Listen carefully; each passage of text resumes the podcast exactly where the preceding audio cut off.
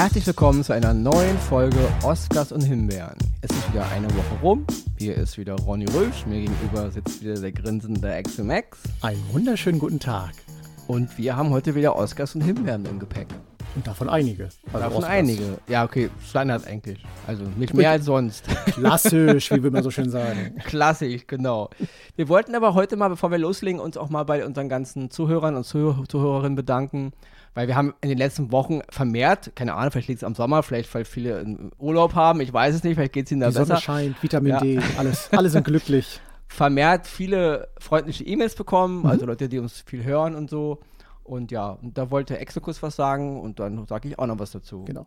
Stellvertretend für die ganzen liebevollen E-Mails und so, die wir bekommen haben, möchten wir uns einmal bei Max, Andrea und Christian bedanken, die uns auch wirklich eine ja, tolle, liebevolle E-Mail geschrieben die, wo uns beide wirklich das Grinsen nur durch, durchs Gesicht ging. Also das nette Grinsen, das freundliche Lächeln, weil sie es einfach das schön geschrieben haben. Das diabolische Grinsen bei Ronny das natürlich. Hin und wieder auch mal, ja. Ne, so von, aber nein, vielen, vielen Dank an euch drei und auch an alle anderen da draußen, dass ihr uns immer auch wieder unterstützt, supportet. Auch ich kriege ja auch die ein oder andere Nachricht immer mal über Instagram oder so. Vielen, vielen Dank dafür. Und wie ich immer sage, eigentlich am Ende der Sendung bleibt uns natürlich treu und macht gerne so weiter.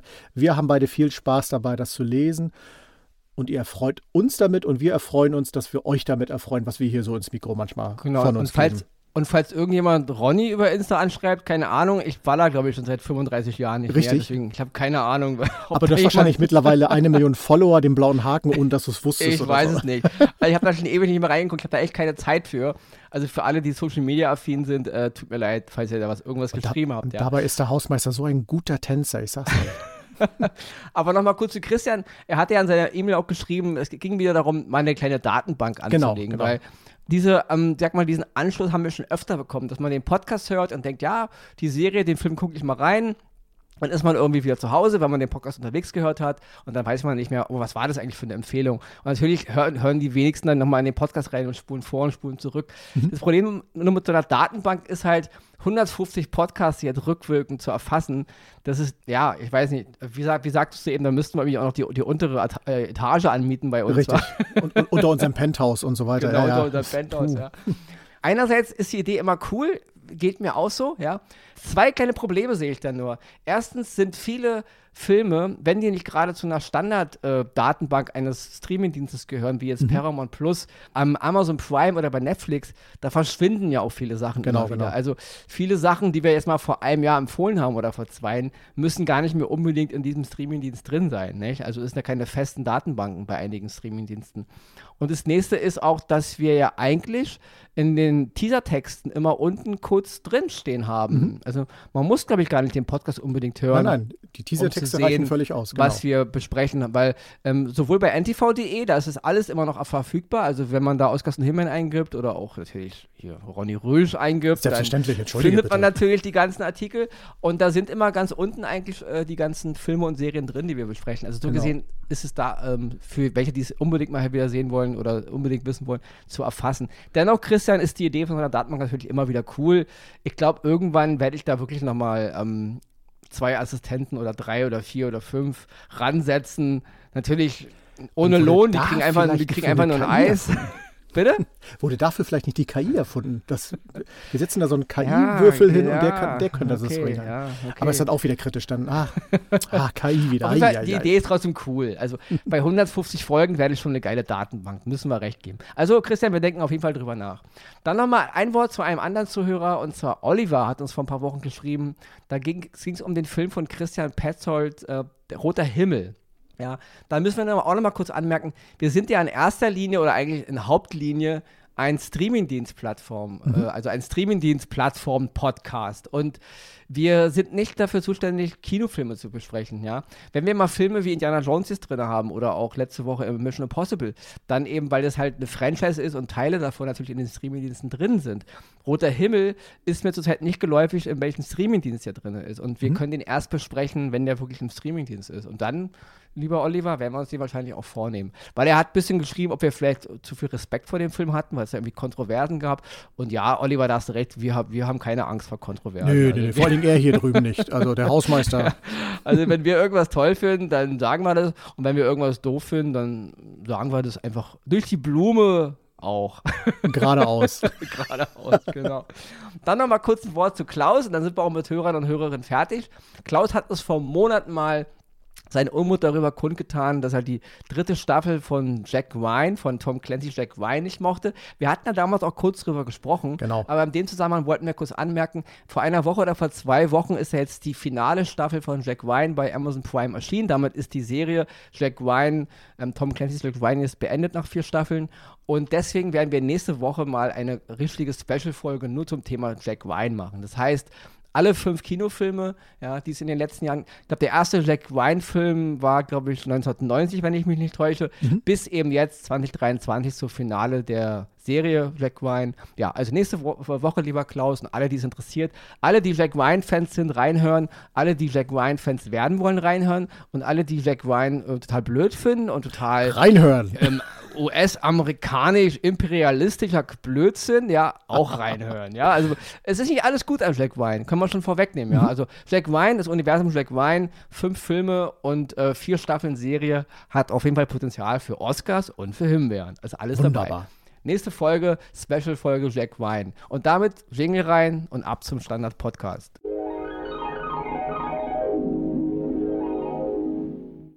Oscar Nummer 1 diese Woche ist mal wieder eine Dokumentation. Ja, die habe ich bei Netflix gesehen. Die ist auch überall beworben worden bei Netflix. Also die dürfte euch Netflix-Kunden und Netflix-KundInnen. und alle dazwischen. und alle dazwischen, alle außerhalb und dazwischen, genau. Um wieder mal mein, meine Hassliebe Jan Böhmermann zu erwähnen, ja. Vam heißt diese Dokumentation. Netflix, sie geht 92 Minuten und ja, sie hat zum Thema Vam. Wer jetzt denkt, Vam, was soll das sein? Vam. ich denke mal, denk mal, die 80er-Kinder unter euch, die werden wissen, wenn man Vam sagt, was man damit meint. Die neueren Leute denken vielleicht, hä, was ist Vam? Äh, könnt ihr nicht ordentlich sprechen. Vam, natürlich, ist diese, ähm, aus meiner Sicht natürlich, Popmusik, äh, Kult-Duo, ja, aus Großbritannien damals, George Michael und Andrew Ridgely wer kennt sie nicht? Ehrlich gesagt, ja. Songs wie Wake Me Up Before You Go Go gehören eigentlich zum Klassikrepertoire der Popmusik der 80er. Und natürlich, Leute, ihr könnt jetzt meinetwegen alle stöhnen und buhen. ich habe drauf gewartet. Ich liebe Last Christmas. Ich kann Echt? Last Christmas okay. Weihnachten in Endlosschleife hören. Ich habe keine Ahnung, wie man Last Christmas nicht hören kann. Also tut mir leid. Einer der coolsten Weihnachtssongs seit Bing Crosby's White Christmas, ja. Für mich. Ich liebe es, ja. Ich, ich, wie gesagt, ich könnte das Ding in Endlosschleife hören. Wenn ich Weihnachten nur einen Weihnachtssong hören dürfte, dann wäre es Last Christmas, ja. Oh, krass. Ich liebe auch den Mormon, den Mormon Tabernakelchor, so ist es nicht, ja. Die haben mhm. auch ganz tolle Weihnachtssongs, ja. Aber ähm, ich liebe Last Christmas. Also du nicht, ja, du hast ja sowieso Weihnachten. Deswegen. Ja, ist eh nicht meins. Wobei, ich, ich gebe zu, es gibt wunderschöne Weihnachtslieder, also die mir einfach melodisch und auch so gefallen. Textlich muss ich jetzt nicht drauf gucken. Da gebe ich dir vollkommen recht. Also da, da bin ich anders, aber der Rest von Weihnachten äh, können, kann ausfallen. Also ich bin ein absolutes Weihnachtskind. Ich liebe mhm. Weihnachten. Ich habe in meinem Leben, gerade in meiner Kindheit, eine Menge wirklich traurige, wirklich zum Heulen traurige Weihnachten erlebt, ja, aufgrund meiner Familiensituation. Aber ich habe auch wirklich wunderbare Weihnachten erlebt und Weihnachten ist für mich ein cooles Fest. Ich liebe, ich bin absolut, ihr wisst, ich bin Atheist, ich habe nichts mit Religion am Hut, aber ich liebe Weihnachten, ja. Und ich liebe, scheue ich mich nicht, es zu sagen, Last Christmas von Wham hammergeiler Song. Ich liebe das Video, ich liebe alles, ja. Ich habe einen sehr, sehr coolen, breit gefächerten Musikgeschmack, muss ich wirklich sagen. Es gibt keine Musik, die ich nicht höre. Aber ich mag auch den 80er Jahre Pop, ich stehe drauf und ich liebe Last Christmas, ja. Gut, äh, aber wir wollen nicht über Last Christmas reden. Die Doku Wham, ja, ähm, handelt von der kompletten Geschichte von Wham. Also wie sich George Michael und Andrew Ridgely kennengelernt haben, ich glaube, der eine war damals zwölf und der andere elf in der Schule, ja. George Michael war immer mehr so der ruhige, schüchterne Typ und Andrew Ridgely war halt mehr so der Checker vom Neckar halt, ja. Der coole, der, der, der Ansagenmacher, der, der halt vorangeht, ja. Also die beiden haben sich gefunden und ziemlich schnell war ihnen klar, wir wollen Musik machen und ziemlich schnell war ihnen auch klar, wir wollen berühmt werden und groß rauskommen. Ja, und das erzählt diese Doku eben. Und sie erzählt es schön. Also, ja, okay, sie ist ein bisschen kann man drüber meckern. Sie ist an einigen Stellen ein bisschen unkritisch, also da wäre mir ein bisschen mehr. Aber Leute, ja, trotzdem wird das äh, Gefühl vermittelt. Das Gefühl der 80er wird wunderbar vermittelt, das Gefühl der, der Musik damals. Und auch die Stimmung zwischen, äh, zwischen George und Andrew kommt super rüber. Auch dieses Gefälle zwischen dem einen, der immer bekannter und beliebter wird und auch der Songwriter ist, also George Michael und Andrew Ridgely, für den es eigentlich teilweise nur eine riesengroße Party war und auf einmal wird das alles zum ernsten Business und dann hat er ein bisschen auch den Anschluss verloren. Auch das wird ganz toll erzählt, aber eben auch die ganze Geschichte um George Michael, ja, seine, dass er er war, er, glaub, er war so 19, 20 oder so, als ihm wirklich bewusst wurde, dass er halt homosexuell ist oder bisexuell, das war halt so ein bisschen so, so eine, er wusste es am Anfang selber nicht so genau, aber dann natürlich irgendwann homosexuell und natürlich die absolute Angst davor, jetzt sich zu outen und auch seiner Familie. Und dann ist er eben in diese Rolle gedrückt worden, in dieses absolute Sexsymbol, ja, und dann ist es alles so ein bisschen begraben worden darunter, also seine eigentliche Identität. Und auch das ist ganz, ganz, ganz, ähm, ja, berührend erzählt, ja. Und natürlich endet die Doku, sie heißt Wham. Es ist keine Geschichte über George Michael, ja, es ist die Geschichte über Wham. Aber man kriegt genug mit von George Michael und wo die Reise dann später hingegangen ist. Und ich muss wirklich sagen, ich als Fan der Zeit, ich war ein kleines Kind als Wake Me Up, bevor Gogo rauskam. Ich habe den Song rauf und runter gehört. Ich höre den auch heute noch gerne, wenn ich sauer mache. Ja, also es macht mir immer noch Spaß. Und ich muss aber, bevor ich jetzt fertig bin mit der, mit der Doku, also Wham zu sehen bei Netflix, eineinhalb Stunden kann man sich mal locker reinziehen, ja. Ein wunderbarer Dokumentarfilm über, die, über dieses, ja, eins der bekanntesten und ja, immer für mich heute noch einer der lustigsten und auch optisch auffälligsten äh, Pop-Duos, die mir einfallen, ja. Der Song, ähm, Waiting for the Day, ja, das ist ein ähm, Song von 1990, der war auf dem äh, Album drauf, Listen This Out, Prejudice, glaube ich, hieß das Album, ähm, von äh, George Michael, das zweite Soloalbum. Und das ist immer noch mein absoluter Favorite Michael, äh, George Michael Song. Wollte ich nur nebenbei nochmal reinschmeißen, ja. Waiting for the Day ist all das, was ich an George Michael seiner Musik mochte, ja. Und dieses auch Pop, es war Pop, aber auch ein bisschen philosophisch und auch ein bisschen was zum Denken und so. Also, also irgendwie alles vermischt, alles so ein bisschen. Da muss ich nochmal kurz auf den Song You Can't Always Get What You Want hinweisen von den Rolling Stones, weil die werden nämlich als Co-Writer dieser Songs von George Michael, werden auch Mick Jagger und Keith Richards erwähnt. Und das liegt daran, weil George Michael sich ein bisschen an diesem Song von den Rolling Stones orientiert hat. Und der Titel des Rolling Stones Songs ist auch Teil des Songs von Waiting for the Day. Ja. Nochmal kleiner Ausdruck von mir in die Welt von George Michael. Wham, Dokumentation auf Netflix, mein erster Oscar für diese Woche. Schaut mal rein.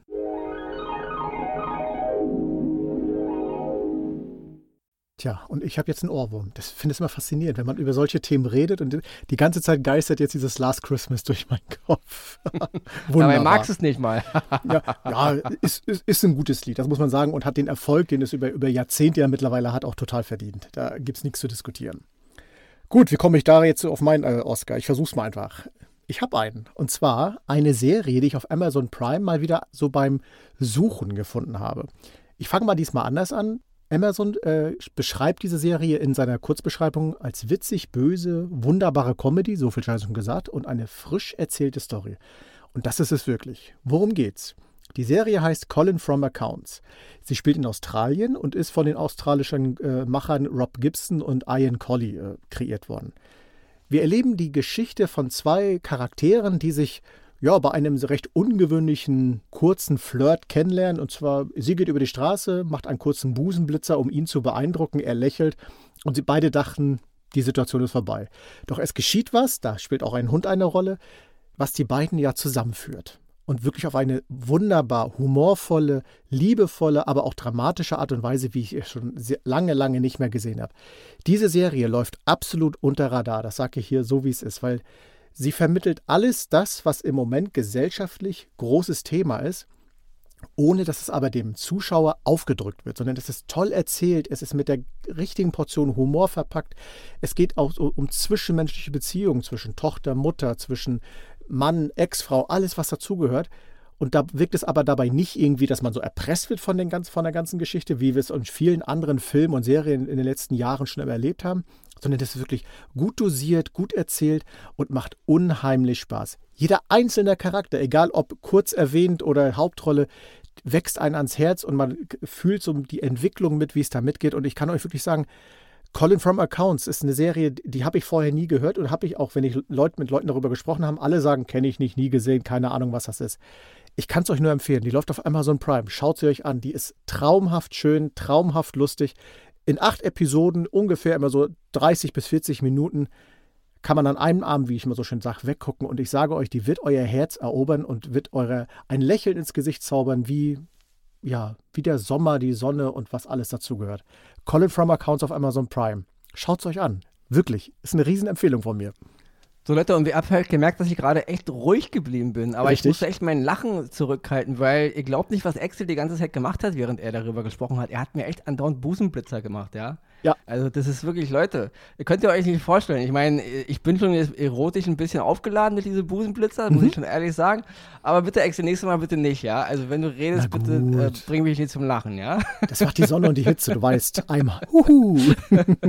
ja, klingt mega. Du als großer äh, Comedy-Fan ja. warst ja froh, dass du überhaupt mal wieder was gefunden hast, und, wo man drüber lachen wirklich, kann. Wirklich, also ich, es ja. ist traumhaft. Einfach wirklich traumhaft. Und anders als so eine, so eine Sitcoms wie jetzt hier oder Comedy-Serien wie diese Neuauflage von Sex and the City and Just ah, Like That, die ja, ja, dieses ganze diverse und sexuelle Thema so komplett mit, mit, dem, mit der Brechstange, die ihr mit dem Vorschlaghammer vom Kopf kloppen wollen, mhm. klingt das ja hier wirklich ein bisschen netter, nicht? Richtig. Und auch das sind alles Themen, die da genau drin sind, aber die werden wunderbar dosiert und auch die Charaktere fallen auch mit diesen Themen manchmal auf die Fresse auf Deutsch gesagt, ja. ohne dabei aber unangenehm oder keine Ahnung was zu wirken. Toll ja, gemacht. Das, das, ist ja, was ich auch immer sage. Man muss diese Dinge, die müssen organisch mit der Geschichte kommen. Die Charaktere genau. müssen sich organisch in die Geschichte einfügen und dann ist es auch komplett egal, ob ein Film oder eine Serie nur von etwas, ja, kopulenteren, schwarzen, lesbischen Frauen handelt. Ist mir komplett egal, wenn die Geschichte organisch dahin führt, dann kann das alles Teil des Universums sein.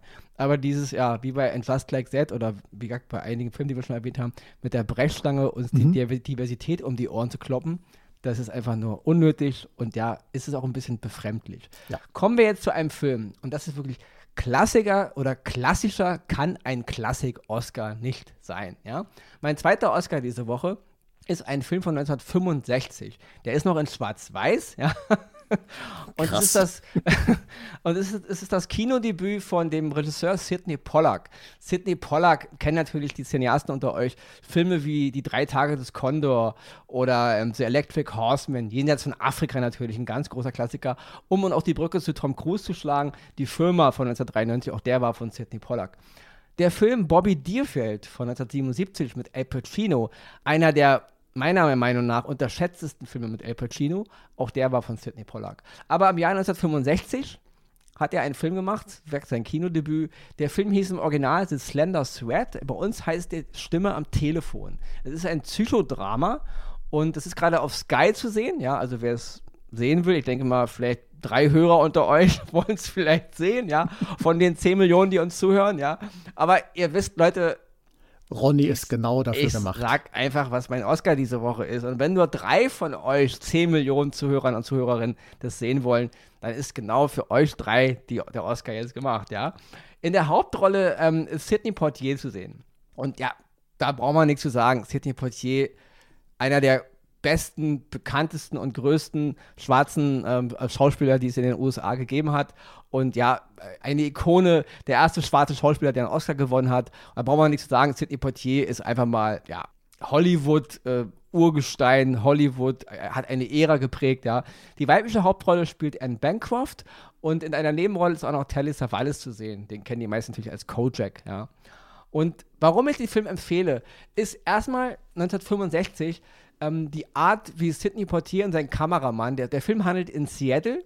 Es geht grob darum, dass äh, Sidney Portier ein Psychologiestudent ist, der ehrenamtlich in einer Klinik arbeitet, bei Nacht am Sorgentelefon, ja. Also wo Menschen anrufen, die, die irgendwie Probleme haben, die in Bedrängnis geraten, die halt Fragen haben.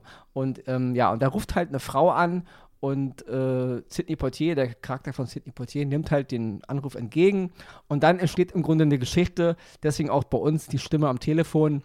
Der ganze Film ist sehr dialoglastig und wir erleben jetzt die Geschichte der Frau, die da anruft, gespielt von Anne Bancroft, was ihr Problem ist, was ihr Leiden ist mit Rückblenden. Ja. Und die Kameraarbeit in diesem Film ist für einen Film von 1965 sehr, sehr cool. Das muss ich wirklich mal sagen, ja. Klar, mit heutiger Sicht denkt man sich, ja, okay, hier wackelt es ein bisschen und hier ist der Übergang nicht ganz sauber, aber Leute, es ist 1965, ja. Und dafür ist die Kameraarbeit richtig, richtig cool. Also eigentlich, eigentlich genial, muss man sagen. Und äh, Sidney Portier und Anne Bancroft spielen wunderbar. wer des Englischen mächtig ist, guckt euch den Film natürlich im englischen Original an, ja, wenn ihr könnt. Und die ganze Dynamik funktioniert, der Spannungsbogen funktioniert, er hat tolle Momente, er hat tolle, eine tolle Geschichte, auch eine vielschichtige Geschichte, gerade 1965. Wir haben natürlich hier einen schwarzen Mann am Telefon und wir haben auch am anderen Ende eine weiße Frau, ja, das ist natürlich eine ganz andere politische Situation in der Zeit, ja. Und das ist aber so toll erzählt und Sidney Pollack für sein Regiedebüt ganz großes Kino, ja. Und deswegen Klassik-Oscar, wenn man wirklich altes Hollywood sehen will, die Stimme am Telefon, Psychodrama in Schwarz-Weiß von 1965 bei Sky zu sehen, schmeißt mal einen Blick rein und ich kann wirklich nur sagen, für Cineasten, die den Film noch nicht kennen oder vor langer Zeit gesehen haben, wie Axel immer sagt, es lohnt sich. Mhm.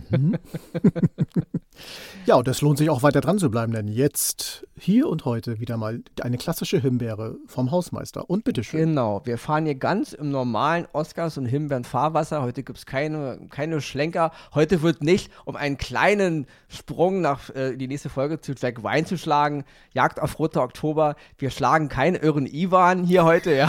Sehr gut. wir fahren einfach schnurstracks unser, unser, unser unseren Kurs. Himbeere diese Woche. Ist der Film One Rabbit One. Das ist ein Film auf Netflix, der ist seit ein paar Wochen zur Verfügung.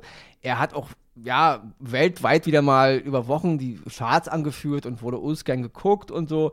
In der Hauptrolle Sarah Snook, ja, das ist auch schon, sag ich mal, der Lichtpunkt an dem Film. Sarah Snook kennen wir natürlich, eingefleischte Fans unter euch aus der Serie Succession, ja, da spielt sie die, äh, die, die, den Charakter äh, Shiv Roy, ja, also diese wunderbare, tolle Serie, die wir vor ein paar Wochen schon mal erwähnt hatten, die, die ja zu Ende gegangen ist. Wer sie noch nicht geguckt hat, Leute, Succession, guckt sie euch an, eine der besten Serien, die je gemacht wurden, ja. Sarah Snook spielt hier eine alleinerziehende Mutter, ja. Ich will nicht so viel zu, ja, es ist ein australisches Psycho-Thriller, Film Noir, bisschen so, ja. Eine Familiengeschichte, also es gibt eine traumatische Familiengeschichte, die die Mutter mit sich rumschleppt. Es gibt eine Tochter, die eines Tages ein Kaninchen findet und dann geht so eine Art, ja, Suspense, Thriller, Psycho-Gedöns los. Und ich muss ganz ehrlich sagen, abgesehen von der wirklich, wirklich hervorragenden schauspielerischen Leistung von Sarah Snook, die wirklich toll ist, ja, ist der Film fast zwei Stunden Stimmungsmache. Also alles in dem Film ist, jetzt wird spannend. Jetzt wird spannend. Dieses Bild bedroht. Hier ist irgendwie Unwetter.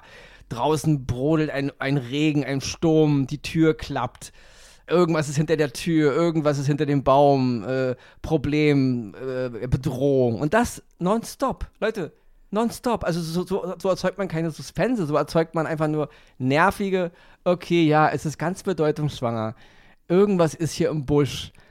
Aber dann nach zwei Stunden endet der Film und hat einfach so eine, ja, wie gesagt, so eine aufgearbeitete Familiengeschichte, so eine Tragödie, die sich dann halt in, in, die, in die aktuelle Geschehnisse mit einflechtet und dann ist der Film zu Ende. Und ich denke so, hm, ist für mich eine dieser weiteren Netflix-Standardproduktionen. Man muss irgendwie, keine Ahnung, ein Kontingent von 78 Filmen im Jahr irgendwie machen. Äh, alle Nationen sind mal dran, ja. Diesmal war es halt Australien. Und Hauptsache, wir haben Content. Also so wirkt der Film ein bisschen, ja.